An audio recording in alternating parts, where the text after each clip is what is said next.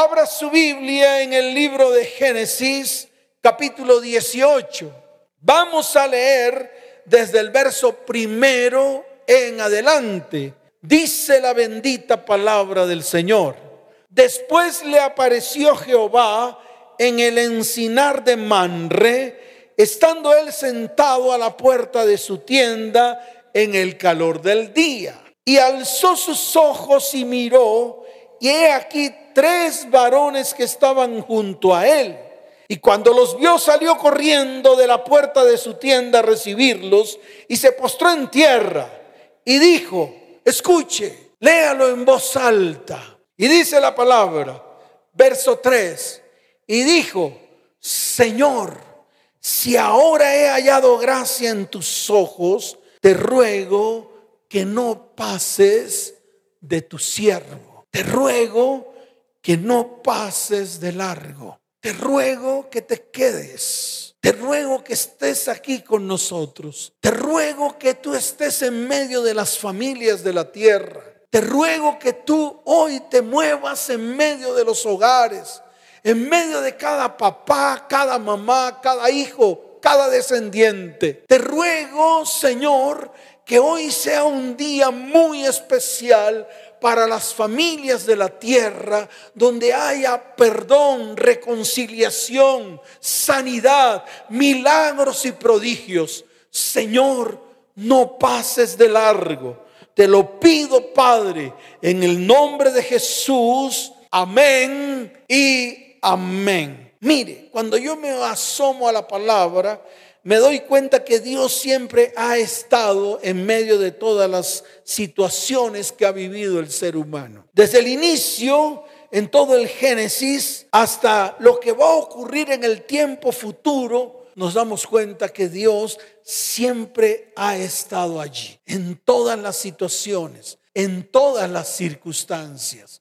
Y cuando me asomo, por ejemplo, a Génesis, capítulo primero, verso 2, me doy cuenta de algo muy particular. Dice la palabra, y la tierra estaba desordenada y vacía, y dice, y las tinieblas estaban sobre la faz del abismo. Mire dónde estaba el Espíritu de Dios, en medio del caos. Dice la palabra, y el Espíritu de Dios se movía sobre la faz de las aguas. Ahí nos damos cuenta que en medio de una tierra desordenada y vacía, en medio de tinieblas, que estaban sobre la faz del abismo, el Espíritu de Dios se movía sobre la faz de las aguas. A pesar del desorden, a pesar del caos y a pesar de las circunstancias, Dios quería hacer algo con ese desorden que se estaba viviendo en esos momentos. Y a medida que vamos avanzando en la lectura de la palabra, siempre vamos a encontrar al Señor actuando sobre cada situación en la tierra y en el ser humano. Y esto usted lo tiene que entender. Aún hoy el Señor está actuando sobre cada situación, en cada persona, en cada hogar, en cada vida y en cada descendencia. Pero escuche, en aquellos que han creído, en aquellos que han depositado toda su confianza en Él. Y esto a usted le tiene que quedar claro. Aunque Dios está en todas las circunstancias y en todas las situaciones, en el caos, en el desorden, hay algo que diferencia el actuar de Dios. Y ese algo es que Él actúa en aquellos que han creído, en aquellos que han depositado toda su confianza en Él. Yo quiero que nos detengamos un momento y que podamos levantar nuestra mano derecha y que podamos hacer una oración de fe, una oración en la cual vamos a decirle al Señor, Señor, hoy queremos depositar toda nuestra confianza en ti porque en nuestras fuerzas no lo podemos hacer.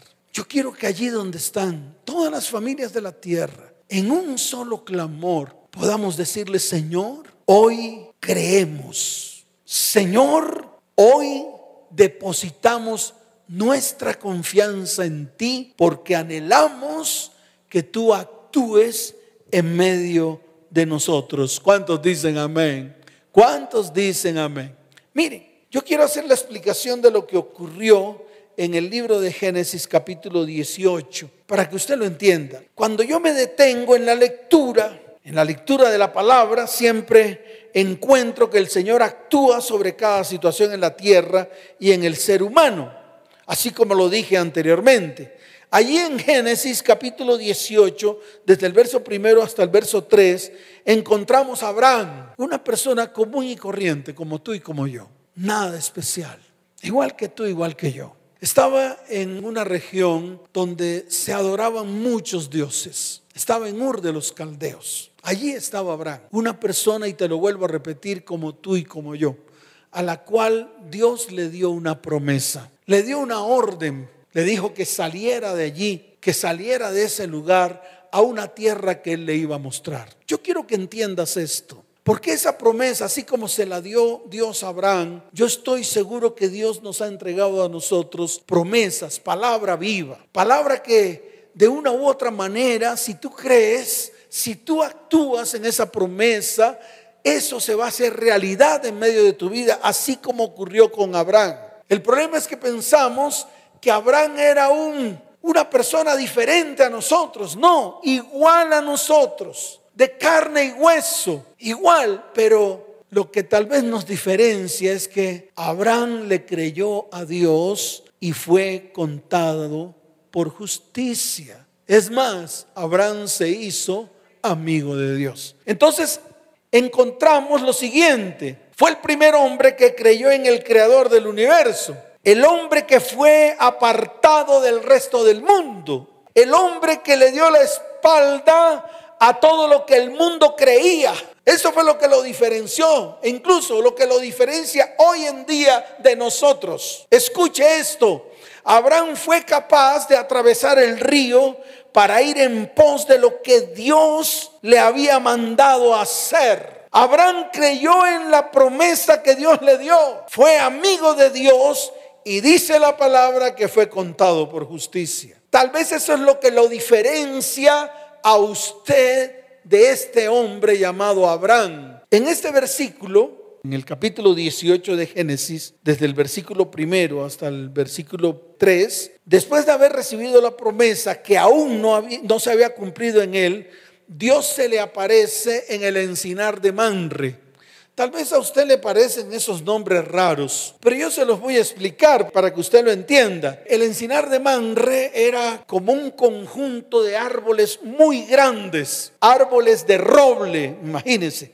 árboles bien gruesos, bien grandes. Y en ese tiempo, en el Antiguo Testamento, tienen un significado especial en la historia del pueblo de Dios, ya que cerca de ellos tuvo lugar algún acontecimiento especial. Le voy a poner algunos ejemplos para que usted vaya entendiendo la palabra.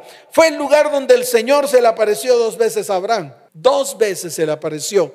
Allí en ese mismo lugar, en el encinar de Manre. Fue el lugar donde Abraham edificó un altar a Dios. Imagínese, imagínese, Dios se le apareció dos veces y además de eso, Abraham edificó un altar. O sea, era un lugar especial. Era tal vez el lugar donde Abraham se reunía con Dios. Era el lugar donde tal vez Abraham y Dios dialogaban. Porque eso era lo otro. Allí en Génesis capítulo 18 vemos cómo Abraham y Dios podían hablar de una manera directa. Qué tremendo. Cuando yo leo estas cosas, a mí me asombra. Porque tal vez queremos llegar a esa estatura, a la estatura de poder hablar cara a cara con Dios, de que Dios nos puede hablar también a nosotros cara a cara. Sería espectacular que esto también te sucediera a ti. Así de sencillo, así de fácil. Pero saben una cosa, dice la palabra que él alzó los ojos. Allí estaba en el encinar de Manre, estaba a la puerta de su tienda y alzó sus ojos al cielo y vio tres que venían. Dice la palabra que él se levantó y corrió hacia ellos para recibirlo. Y cuando estuvo cerca de ellos, dice la palabra que se postró. ¡Wow! ¡Qué tremendo! Aquí está escrito, dice, y alzó sus ojos y miró y aquí tres varones que estaban junto a él. Y cuando los vio salió corriendo de la puerta de su tienda a recibirlos y se postró en tierra y dijo, Señor, si ahora he hallado gracia en tus ojos, te ruego que no pases de tu siervo. Tremendo. Es algo muy especial. A medida que iban hablando, el Señor le dijo, y voy a cumplir la promesa que te di cuando te traje a este lugar. Y no solo eso, le dice, ¿será que hay alguna cosa imposible para Dios? Eso lo encontramos precisamente más adelante en el libro de Génesis capítulo 18, cuando comienza ese diálogo directo con Dios. Yo te digo a ti, varón, mujer, tal vez a, ti joven, tal vez a ti niño, qué bueno sería que nosotros llegáramos hasta esta altura en la cual podamos hablar directamente con Dios, que podamos tener esos tiempos de intimidad con Él. Y te voy a explicar por qué. Porque en este tiempo el poder de Dios va a ir delante de nosotros, abriendo caminos oscuros para traer luz en medio de la oscuridad. Pero para tal fin, escuche, necesitamos firmeza, necesitamos constancia, necesitamos compromiso y necesitamos determinación. Si estos elementos, si estas características no están en medio de ti, va a ser muy difícil, va a ser muy difícil que puedas tener tiempos de cotidianidad con Dios. Y eso es lo que nos ocurre a nosotros como cristianos. No podemos tener tiempos de oración delante de su perfecta presencia. Convertimos nuestra oración, escuche bien, en rituales baratos. Convertimos nuestra oración en, en oraciones monótonas y repetitivas es más, cuando nos acercamos a Él, a los cinco minutos ya no tenemos nada que decirle a Dios, con tantas cosas que tenemos que hablar con Él. Aquí tal vez este encuentro de Dios con Abraham duró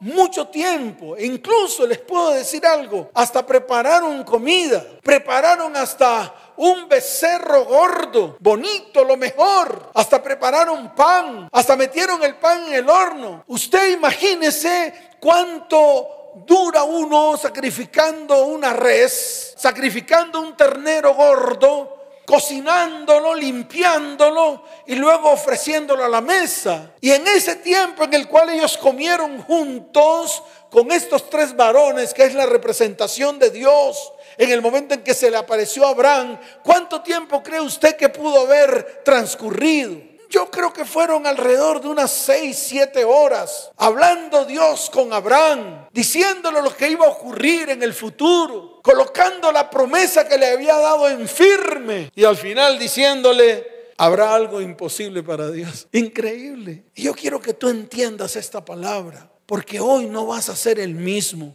Hoy Dios va a hacer algo grande en tu vida. Hoy Dios va a tocar hasta lo más profundo de tu corazón. Por eso es necesario que hoy le digas al Señor, Señor, no pases de largo, quédate aquí, quédate en mi casa. Quiero que conviertas mi casa en tu morada.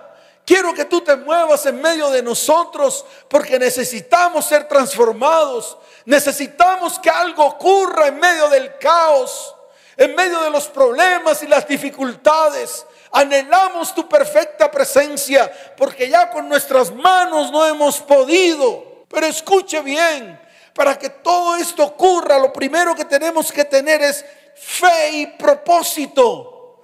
Las respuestas de Dios, las que Dios te va a traer en este tiempo, a lo mejor van a ser respuestas ilógicas. Tal vez no te van a caber en la cabeza, cómo Dios va a responder a tu vida. Y yo lo veo en el transcurso de la palabra. No solamente aquí cuando se le aparece a Abraham, cuando le reafirma la promesa, cuando le dice, ten por cierto que yo te voy a bendecir y tu descendencia será grande en la tierra y bendeciré a tu hijo Isaac y de allí nacerá una gran nación. Promesas firmes que hasta el mismo Abraham se echa a reír y hasta la misma esposa Sara se esconde detrás de la tienda de campaña, muerta de la risa, que hasta el mismo Señor le dice a Abraham, ¿por qué tu mujer se ha reído? Sara le dice, no, yo no me he reído. Y el Señor le dice, sí, te reíste. Pero a pesar de que te reíste porque tienes 99 años, porque ya el flujo de sangre ya no está en medio de ti, la costumbre de las mujeres. Pero a pesar de todo eso, yo voy a hacer algo que tal vez para el hombre es inverosímil, para el hombre es increíble, para el hombre está salido de todo contexto. Y eso es lo que Dios va a hacer en este tiempo en ti. Cosas inverosímiles, cosas ilógicas. Por eso te digo a ti, varón, mujer, joven, niño, las respuestas de Dios van a ser increíbles, irrazonables y. Dios lo va a hacer. No sabemos cómo, pero Él lo va a hacer. Mire, en todo tiempo cuando los hombres clamaron a Dios, Él respondió. Y no respondió de la manera como el hombre quería. Él respondió como a Él se le dio la gana. Mire, le voy a poner varios ejemplos, porque esto usted lo tiene que llenar de fe. Sí, lo tiene que llenar de fe. Tal vez la fe como el tamaño del grano de una mostaza, con eso es suficiente para que a través de ese grano, de esa mostaza, comience a crecer en medio de su vida, en medio de su hogar y en medio de sus hijos. Mire, le voy a poner varios ejemplos. En Éxodo capítulo 2, desde el verso 23 hasta el verso 25, vaya esa palabra porque sería bueno que usted lo vea con sus propios ojos. Aconteció que después de muchos días murió el rey de Egipto y los hijos de Israel gemían a causa de la servidumbre. Tal vez muchos de los que están ahí están en medio de servidumbre. Tal vez muchos de los que están ahí están gimiendo, están diciendo, ¿qué vamos a hacer, Señor? ¿Hasta cuándo va a ir esto? ¿Hasta cuándo nos vas a restaurar y restituir nuestra economía? O tal vez todo lo que está pasando en nuestro hogar y en nuestra familia. ¿Hasta cuándo vamos a dejar de gritar? ¿Hasta cuándo vamos a dejar de maldecirnos los unos a los otros? ¿Hasta cuándo vamos a dejar de dañar los corazones los unos de los otros? Pero mire lo que dice la palabra para que usted lo entienda. Y dice, y los hijos de Israel gemían a causa de la servidumbre. Y dice, y clamaron. Y mire lo que dice más adelante, y subió a Dios el clamor de ellos con motivo de su servidumbre. Y oyó Dios el gemido de ellos y se acordó de su pacto con Abraham, Isaac y Jacob. Y miró Dios a los hijos de Israel y los reconoció Dios. ¿Qué tal que hoy tú levantes tus manos al cielo y Dios te reconozca? Es algo inverosímil. ¿Cómo así que Dios me va a reconocer? ¿Cómo así que Dios va a escuchar mi clamor y mi gemir? Algo ilógico algo tal vez inverosímil para muchos. Mire, si seguimos avanzando en Éxodo capítulo 14, le voy a poner algunos ejemplos que yo saqué de la palabra para que, para que aumente su fe. Dice Éxodo capítulo 14, desde el verso 15 hasta el verso 16, dice la palabra, entonces Jehová dijo a Moisés, ¿por qué clamas a mí? Di a los hijos de Israel que marchen. Verso 16 dice, y tú alza tu vara y extiende tu mano sobre el mar y divídelo y entren los hijos de Israel por en medio del mar en seco. Ah, ¡Qué tremendo! Se las voy a narrar para que usted lo entienda qué pasó aquí. El mar enfrente, un ejército atrás, montañas filosas a los lados, no había escapatoria. El pueblo de Israel iba a sucumbir en medio del ejército de Egipto. Y Dios hizo algo inverosímil. Algo increíble, algo ilógico. Yo siempre me he preguntado, ¿por qué será que Dios no mandó un rayo y acabó a todo el ejército de Egipto? ¿Por qué no hizo eso si era lo más fácil? Lo más fácil era que apareciera una nube negra encima del, ejército de los egipcios y mandara un rayo y los acababa todos. ¡Blum! O de pronto en medio de esas montañas donde estaban eh, galopando con sus caballos, hubiera mandado un derrumbe y los hubiera aplastado a todos y ya se acabó el lío. El problema era que aquí había un propósito. Y el problema es que Dios puso a los hombres para que ellos actuaran en fe y de esa manera mover el corazón de Dios. Entonces, ¿quién estuvo allí? Un hombre llamado Moisés. Un hombre al cual Dios le dijo, levanta tu vara y comienza a caminar y a medida que vas caminando, las aguas se irán separando. ¿Y qué pasó? Exactamente lo que Dios le dijo a Moisés que iba a suceder. Empezó a soplar un viento recio a medida que iban pasando y dice la palabra que el pueblo de Dios pasó en seco el mar. Qué tremendo. El lugar, en el lugar donde estaba el mar ya no había mar, estaba seco. Pero hay algo más inverosímil. Hay algo que tal vez no nos cabe en la cabeza y se los voy a explicar. Si los egipcios iban en sus caballos y ellos iban a pie y eran como 600 mil sin contar viejos, mujeres y niños. ¿por qué razón el ejército de los egipcios no alcanzó al pueblo de Dios? ¿Usted nos ha puesto a pensar eso? Ahora le voy a decir por qué, y está escrito. Dice la palabra que el ángel de Jehová que iba adelante se puso en medio de el pueblo de Dios y el ejército de los egipcios. Y además dice la palabra, hizo que una nube los cubriera de tal manera de que los egipcios nunca pudieron alcanzar al pueblo de Dios. ¿A usted no le parece eso algo inverosímil, algo increíble?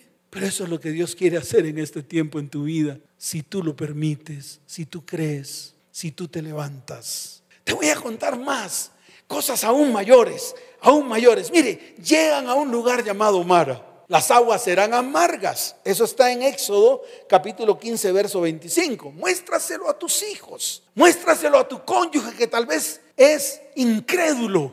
Muéstralo a los familiares que no creen para que ellos vean lo que sucedió acá. Y si sucedió aquí, también va a suceder allá. Tal vez estas aguas amargas de Mara es por la que están atravesando miles y miles de familias llenas de amargura y de raíces de amargura, hasta tal punto de que se, se, gritan, se insultan y se maldicen.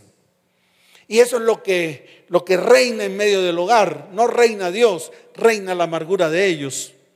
Pero así como lo hizo aquí en Mara, también lo va a hacer en medio de ti.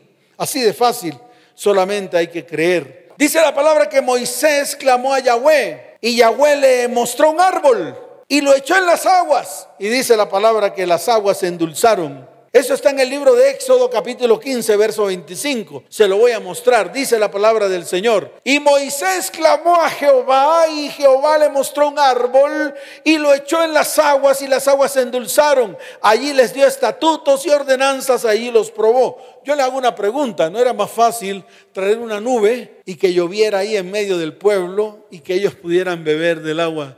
Que caía del cielo.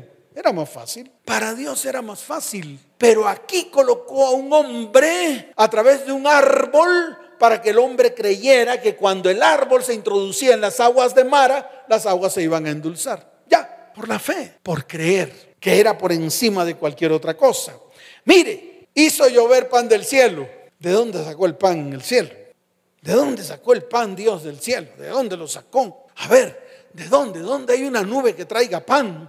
Y sin embargo, en el libro de Éxodo capítulo 16, verso 9, está escrito, y está escrito de una manera clara, dice la palabra del Señor, y dijo Moisés a Aarón, di a toda la congregación de los hijos de Israel, acercaos a la presencia de Jehová, porque él ha oído vuestras murmuraciones.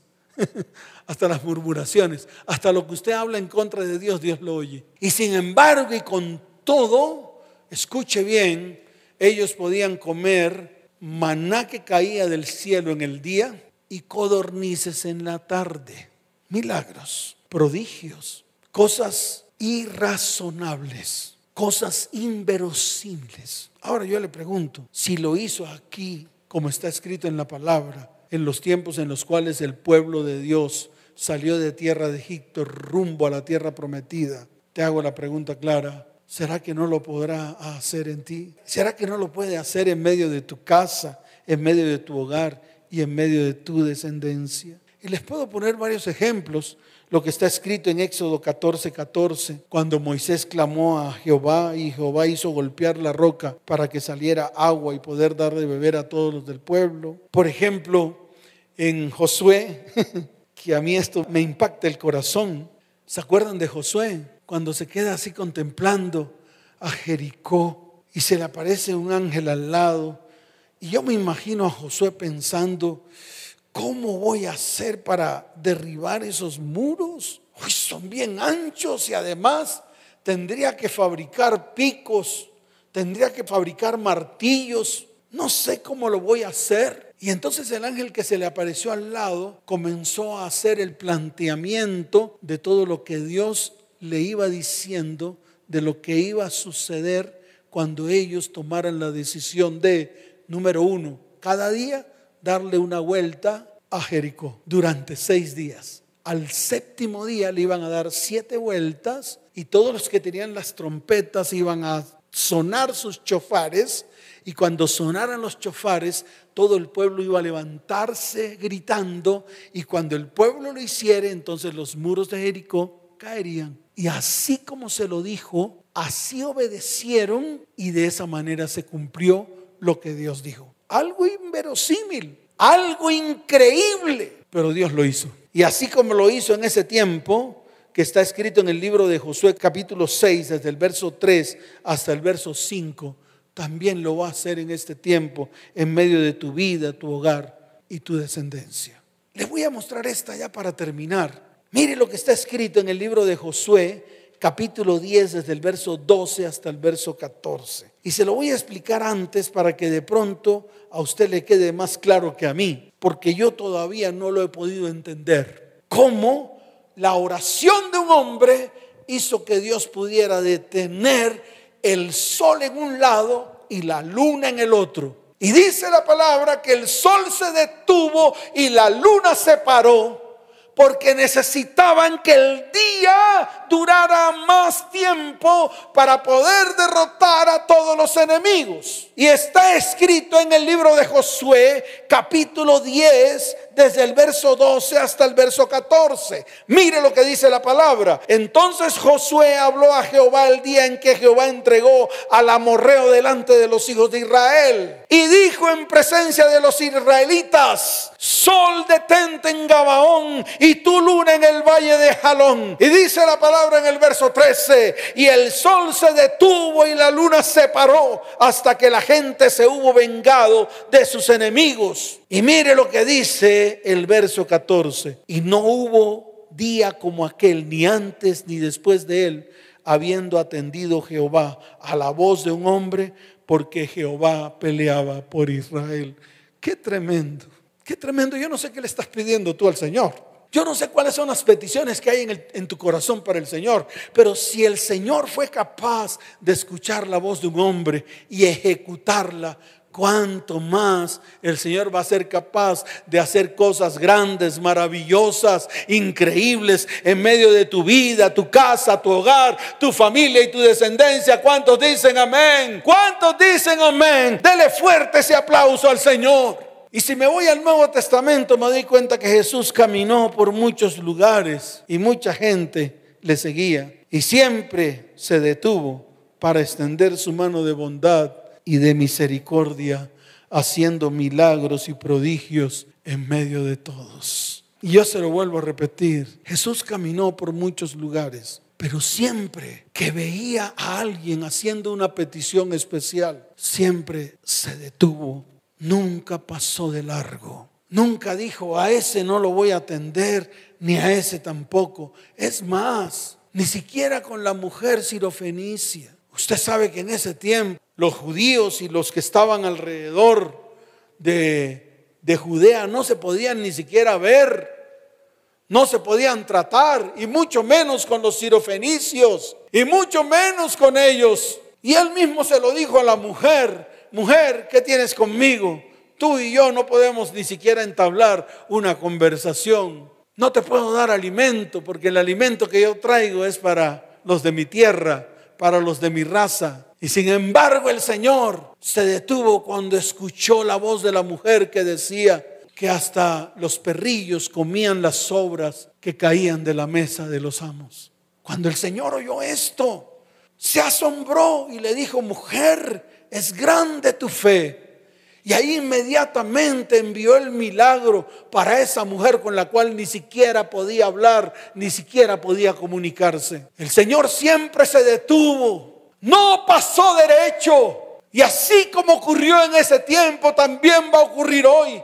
El Señor no va a pasar derecho, se va a detener, va a escuchar tu oración. Van a ocurrir milagros y prodigios de repente en medio del pueblo, de aquellos que han creído en Él. Y yo te lo garantizo porque así como ocurrió aquí, también va a ocurrir allá. Y va a ocurrir en tu hogar, y va a ocurrir en tu casa, y va a ocurrir en tu familia, y va a ocurrir en tu descendencia. Por eso yo te hago la pregunta, si lo hizo desde el comienzo una y otra y otra y otra vez, ¿crees que lo hará nuevamente? Claro que sí, se necesita fe y propósito. Se necesita un hombre, se necesita una mujer, se necesita un joven, se necesita una jovencita, se necesita un niño, una niña, un anciano, una anciana que tenga fe, que crea en Él. Por lo tanto, hoy es el día especial para levantar tu voz profética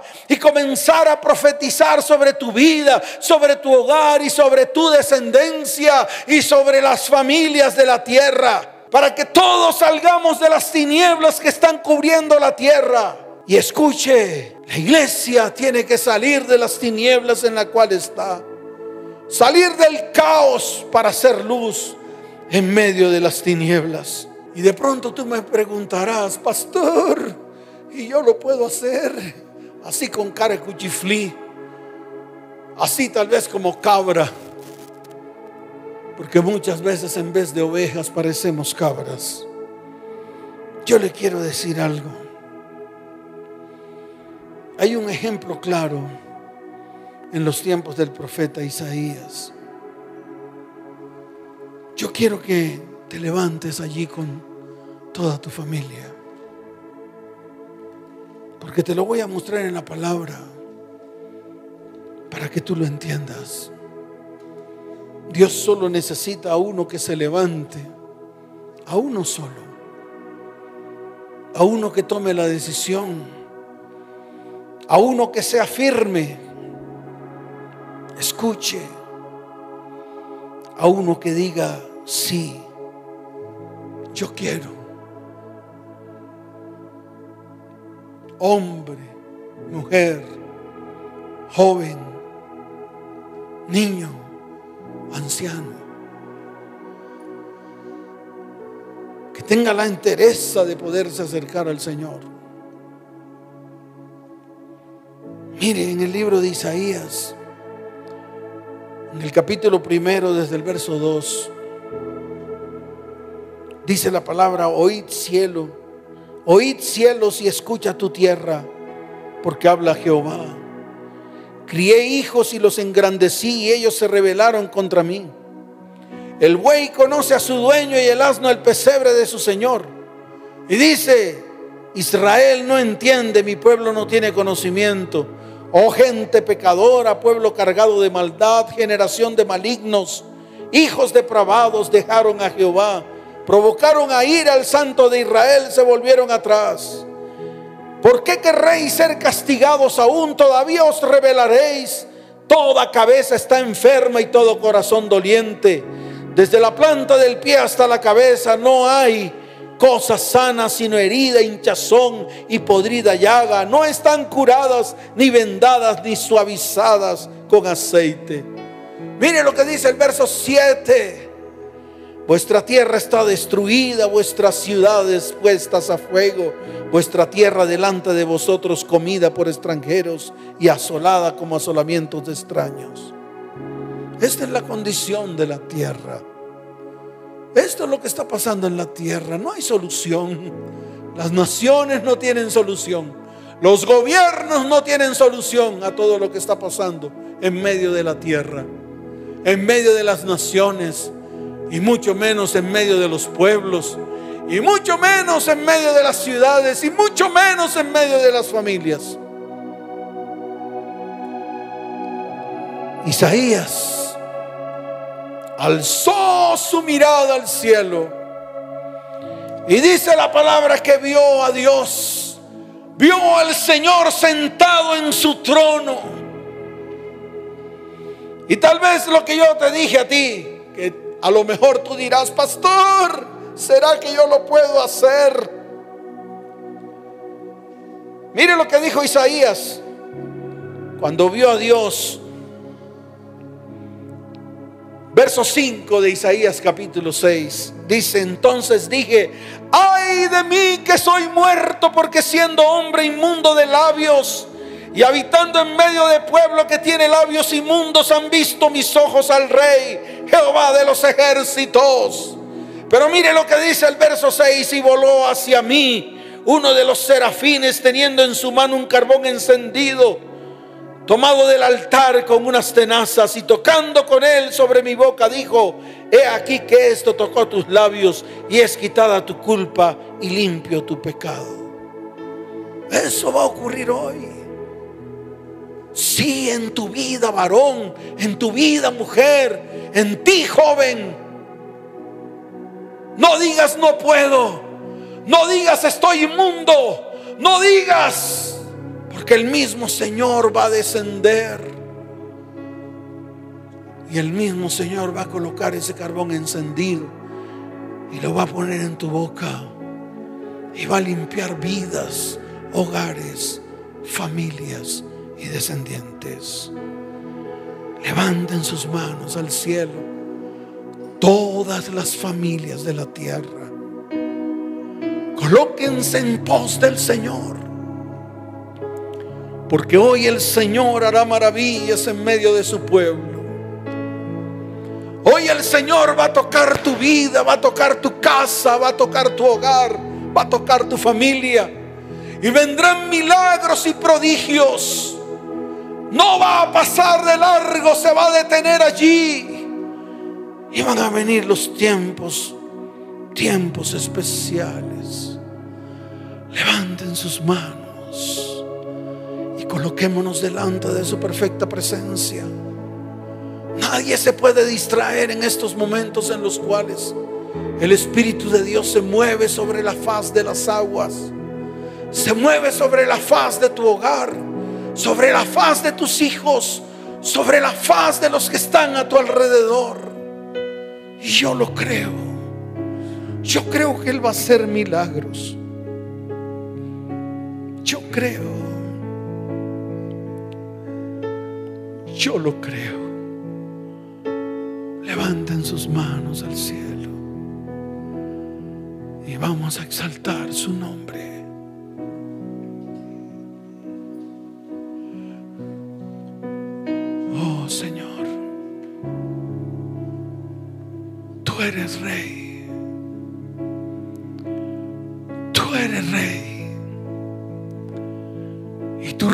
En nuestras vidas, en nuestros hogares, en nuestras familias.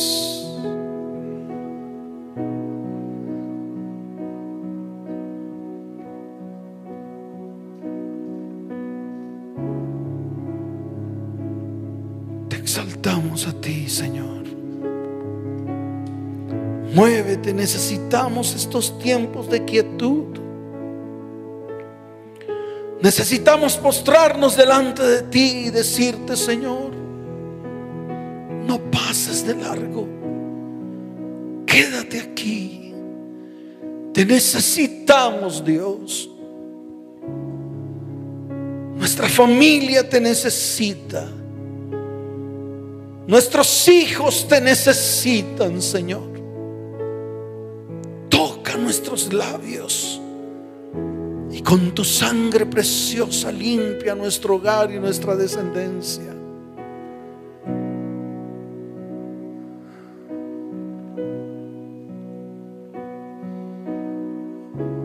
Te alabamos y te bendecimos hoy, Señor. Exaltamos tu santo nombre, Dios. Y te damos toda la gloria y toda la honra a ti.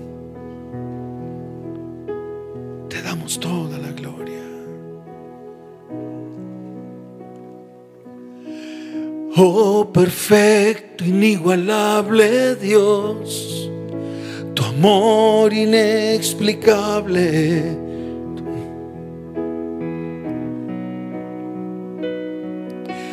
Asombroso coronado estás en trono de victoria, vestido estás de gloria.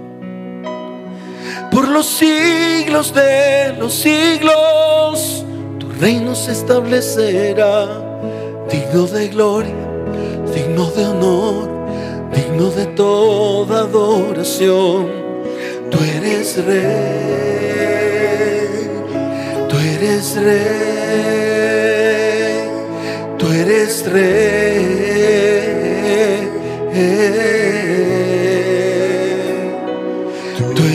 Rey, tú eres rey,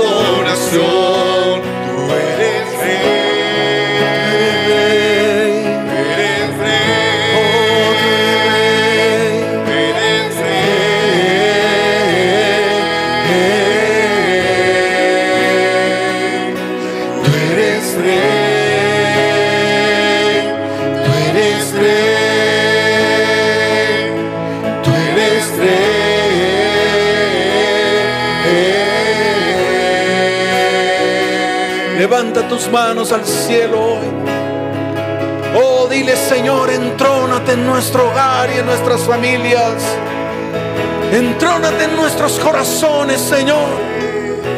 Hoy proclamamos, Señor, que tú eres Rey. Oh Padre, hoy clamamos a ti, Señor, y bendecimos tu nombre en este día. Levanten sus manos al Hoy cielo. perfumamos tu trono. Hoy perfumamos tu trono. Hoy perfumamos tu trono. Recibe alabanza. Hoy perfumamos tu trono. Hoy perfumamos tu trono. Hoy perfumamos tu trono. Recibe alabanza. Hoy perfumamos tu trono. Hoy perfumamos tu trono. Hoy perfumamos tu trono. Recibe alabanza. Hoy perfumamos tu trono. Hoy perfumamos tu trono. Hoy perfumamos tu trono. Recibe alabanza.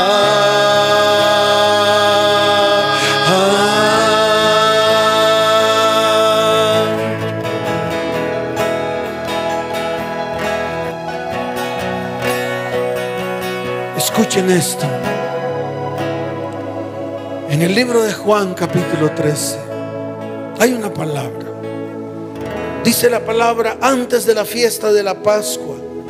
Sabiendo Jesús que su hora había llegado para que pasase de este mundo al Padre, como había amado a los suyos que estaban en el mundo, los amó hasta el fin.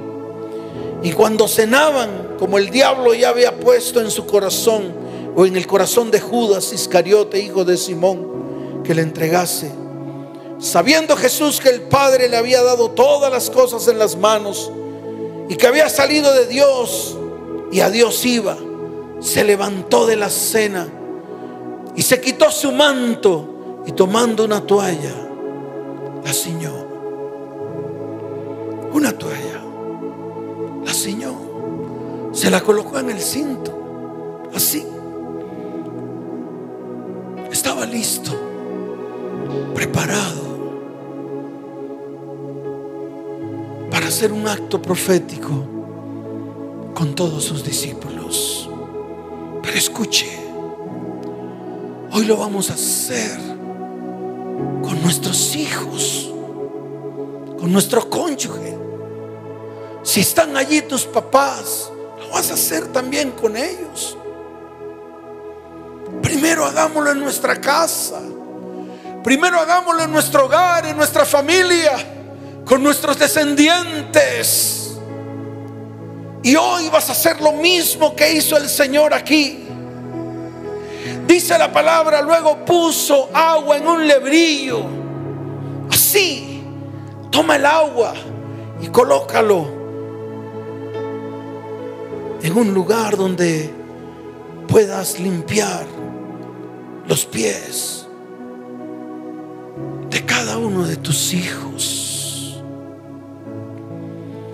Allí las mamás y los papás coloquen a sus hijos allí enfrente y comiencen a lavar los pies de cada uno de sus hijos. Y a medida que lo van haciendo, comiencen a profetizar sobre ellos palabras de bendición.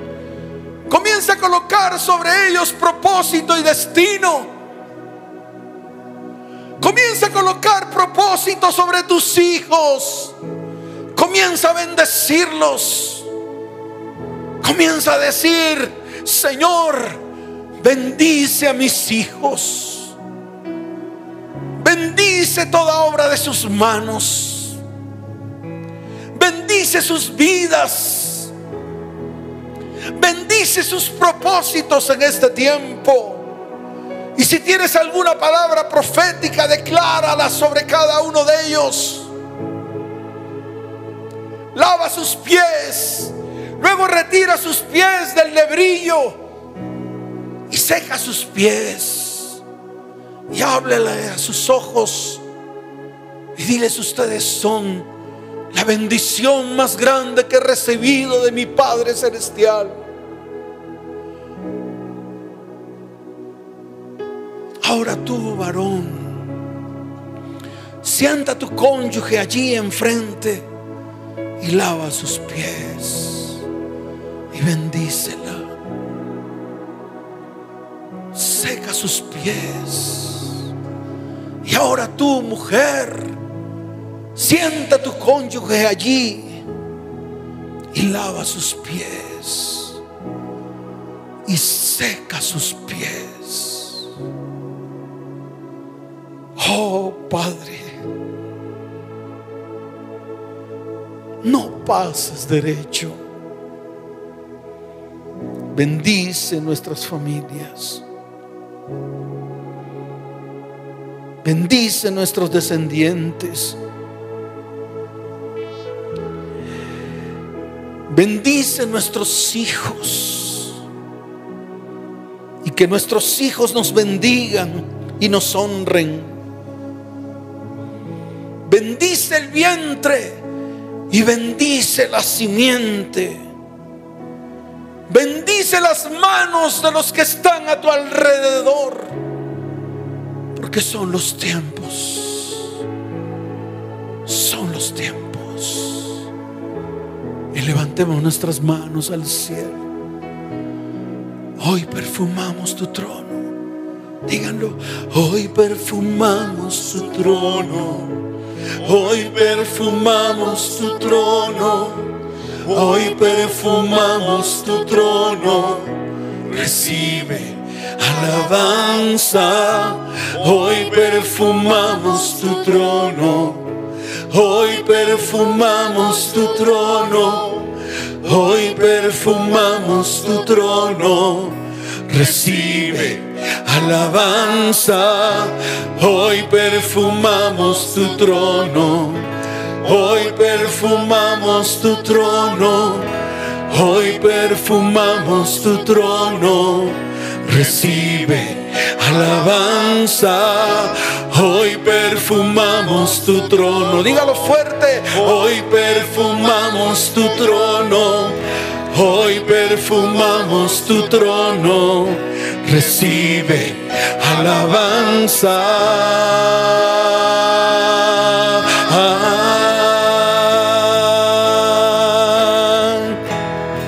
Oh, levanten sus manos al cielo, familias de la tierra. Es un día de bendición en que Dios va a hacer cosas grandes, tal vez ilógicas, tal vez irracionales pero hoy lo va a hacer en medio de tu vida y tu hogar y tu familia. Y tú lo vas a creer. Levanta tu voz y di, por los siglos de los siglos, tu reino se establecerá. Es digno de gloria, digno de honor, digno de toda adoración. Por los siglos de los siglos, tu reino se establecerá, digno de gloria, digno de honor, digno de toda adoración. Tú eres rey,